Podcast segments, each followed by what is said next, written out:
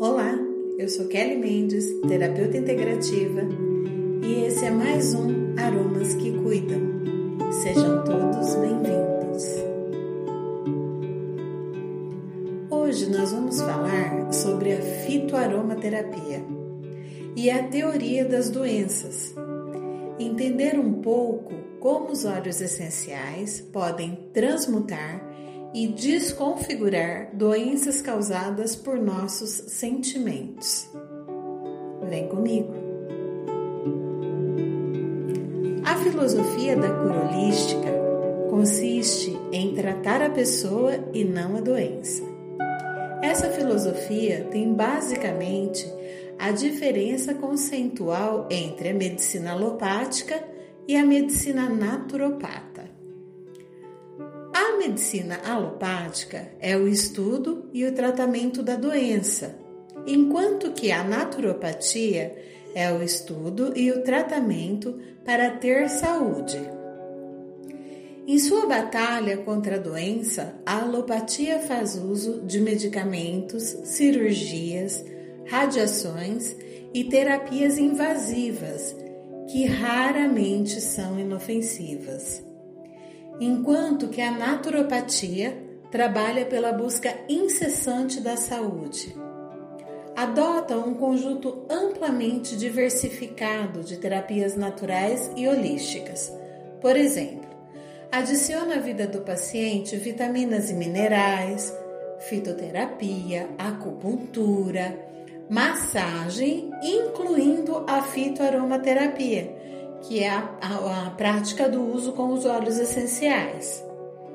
A prática holística não exclui os métodos alopáticos, mas nós os utilizamos em momento de crise, é, utilizamos em último caso. Na verdade, as próprias autoridades médicas estimam que a intervenção medicamentosa convencional auxilia os pacientes de maneira bem sucedida apenas de 10 a 12% das vezes. Esses resultados estão quase que inteiramente no centro de emergências e traumas. Segundo a orientação de Hipócrates, que diz que, primeiramente, que não faça mal. O que ele quer dizer? Que mesmo que seja uma droga, que primeiro ela precisa socorrer e que não faça mal para o paciente. Mas a naturopatia favorece os tratamentos menos agressivos, é, que apresentam menos riscos aos pacientes do que a maioria dos tratamentos alopáticos. A cura holística enxerga o paciente como um todo. A naturopatia trata a pessoa doente e não o órgão que está doente, sabe? Ela trata o porquê da doença e não o que da doença, mais ou menos isso. Isso não significa que os terapeutas holísticos não se especializem. Pelo contrário, estudamos várias técnicas que possam ajudar o nosso paciente a se interiorizar e assumir a responsabilidade pela sua própria saúde, enfatizando as medidas preventivas, assim como as medidas corretivas e a importante mudança de vida e ajustes em suas atitudes, porque não adianta a gente cuidar do corpo se não cuidar do espírito.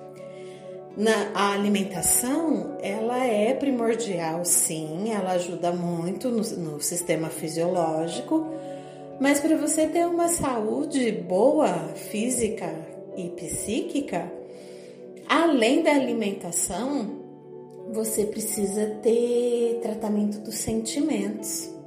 Uma pessoa com muita raiva, ela vai desenvolver um problema digestivo ela vai desenvolver um problema de fígado. Uma pessoa muito triste, ela vai desenvolver um, um diabetes. Uma pessoa que perde o sabor pela vida, a doçura da vida, ela vai desenvolver um diabetes. Uma pessoa muito nervosinha, muito estressada, é, muito sem paciência, ela vai desenvolver uma pressão arterial alta. Então não adianta a gente cuidar só da alimentação se a gente não cuidar também do sentimento, tá bom? O tratamento holístico se difere do tratamento alopático convencional não somente por sua metodologia da doença, mas também por acreditar que o corpo só adoece porque o espírito já está impregnado com essa energia, com essa forma pensamento que se condensou e se transformou numa doença física. Antes do surgimento da etiologia tecnológica, nome bonito, né? No século XIX, para, ver, para avaliar a origem bacteriológica da doença, os grandes terapeutas naturopatas e holísticos reconheciam a existência das bactérias e vírus mas rejeitavam a noção de que os micro-organismos são a causa primordial das doenças. Então, era, é o que eu disse, eles acreditavam que só condensou no corpo porque isso já vinha antes, né, dos pensamentos, do, do sentimento. Os terapeutas holísticos, tanto do passado quanto do presente, reconhece que não existe somente uma causa para as doenças. Afirmam que para surgir uma doença é necessário uma combinação de fatos e fatores que envolve um organismo desequilibrado, é, desorientado, desordenado, com mau funcionamento metabólico e orgânico, que propicie um transtorno em todo o sistema físico, psíquico e mental do paciente. Outro princípio básico holístico diz que há apenas uma doença, seja ela qual for. Assim, ela se transforma de várias formas em uma doença que se localiza em um órgão debilitado, em um elo fraco do corpo físico do paciente, dependendo da sua predisposição já que a grande parte das pessoas nascem totalmente saudáveis. As origens físicas ou metafísicas fazem parte de um outro tema que, hoje ainda não vamos falar sobre ela, mas eu prometo que a gente vai conversar sobre as doenças metafísicas e o assunto vai ser muito legal, porque ela é a história e aí a forma que a gente vai descobrindo por que a gente tem determinada doença ou determinada síndrome por conta da metafísica. A gente vai descobrindo isso. Prometo que a gente faz um podcast daqui a algum tempo sobre as doenças físicas e metafísicas. Dr. Valnet diz que a doença é um processo de degradação que procede à decomposição Olha como isso é sério. Isso está no livro dele, que tem o, título de The Practice of Aromatherapy. No mesmo livro do Dr. Val, Dr. Diz que o homem provoca a sua doença por seus próprios meios fisiológicos. E ainda poderíamos acrescentar que grande parte das doenças ou enfermidades são psicossomáticas, isso é, tem grandes laços psicofisiológicos. Entretanto, curar a pessoa como um todo continua a ser o principal objetivo. Com a prática dos óleos essenciais, o tratamento holístico oferece tratamento sistêmico, como também tratamento local. Além disso, a fitoaromaterapia age simultaneamente sobre a natureza humana, física e psicológica.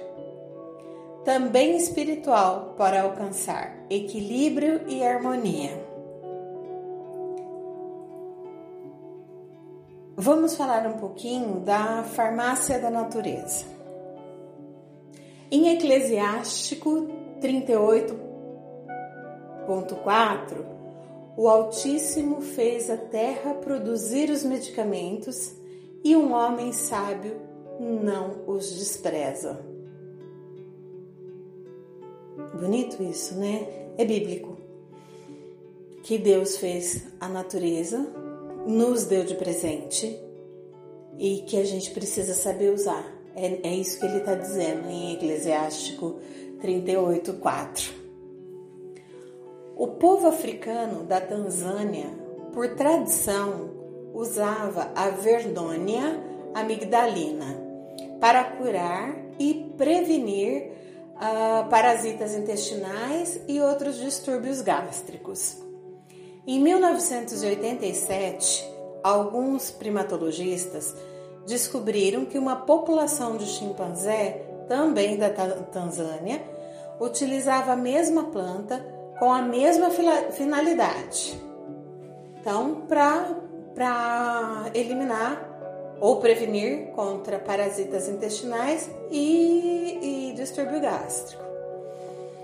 De 1987 em diante, esses pesquisadores identificaram que mais de 15 espécies de plantas são utilizadas não somente pelos chimpanzés, como também por outras espécies de primatas. Essas plantas fazem parte da farmacopeia dos macacos. Essas e outras espécies animais descobriram há muito tempo que na farmácia da natureza que todos os tratamentos terapêuticos, as curas e os medicamentos preventivos estão disponíveis para qualquer coisa que os afligisse.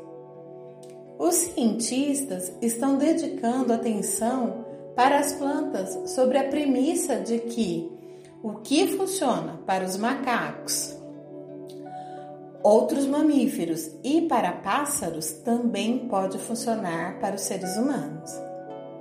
Existem relatos que os chimpanzés às vezes caminham 20 ou até mais de 20 minutos no início da manhã apenas para ingerir as folhas de uma planta chamada aspília, uma parente do girassol, que contém um óleo vermelho que é a tiarubrina A.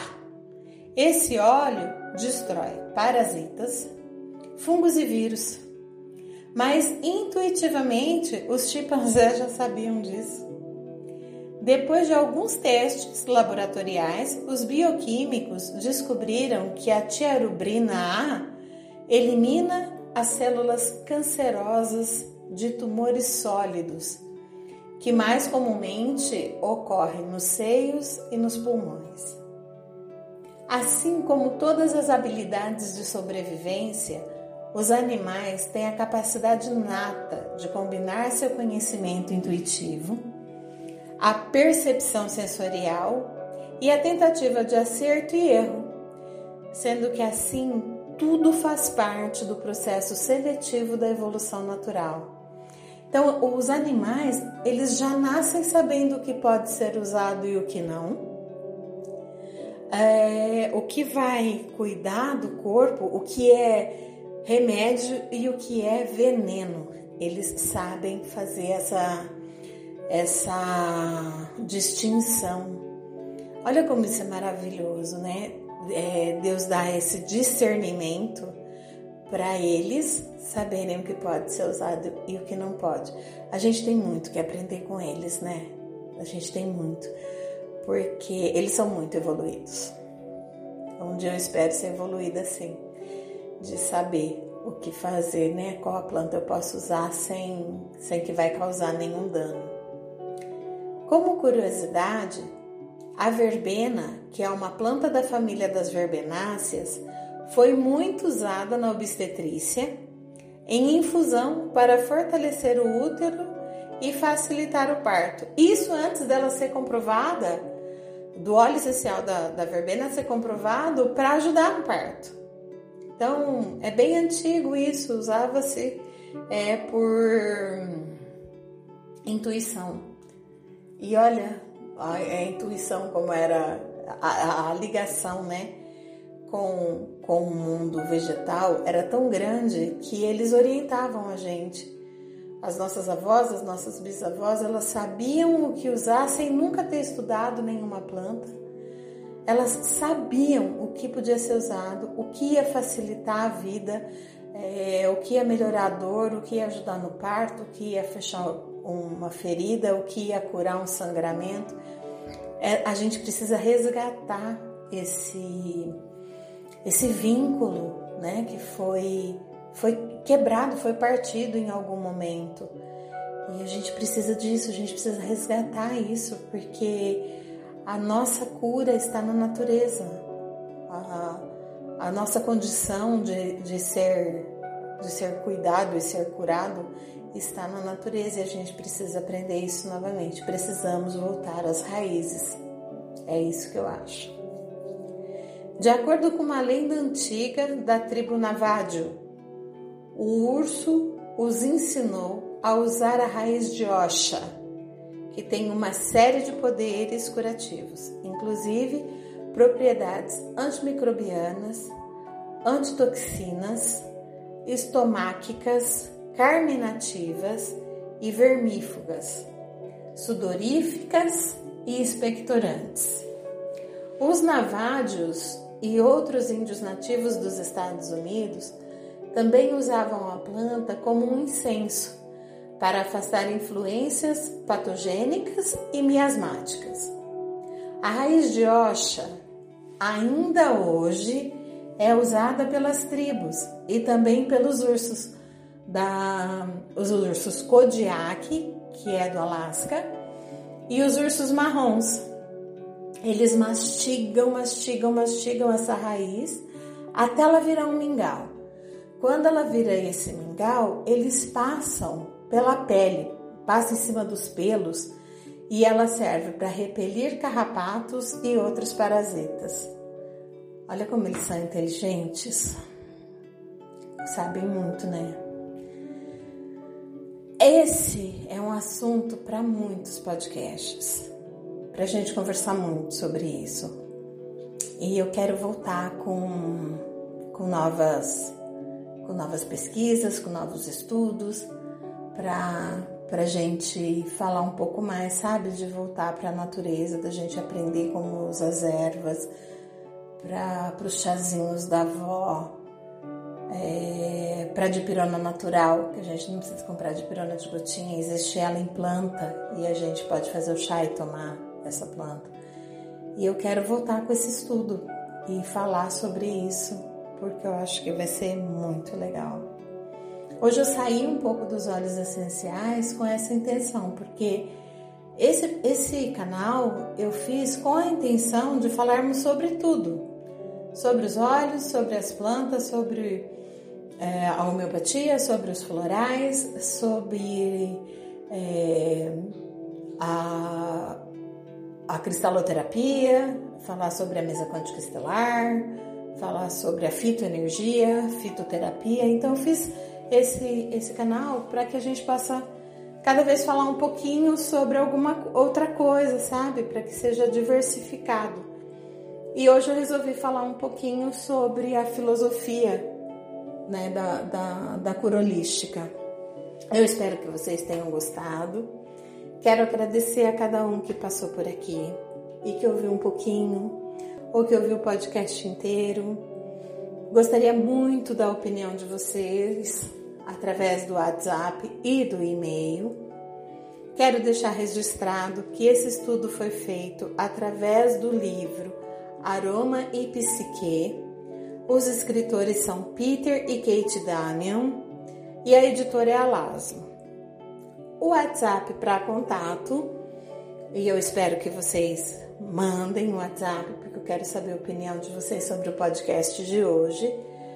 O número é 19 983 13 2775. O e-mail é claraluz produtos naturais arroba yahoo.com.br. Agradeço a todos uma semana cheia de luz, muita paz, gratidão.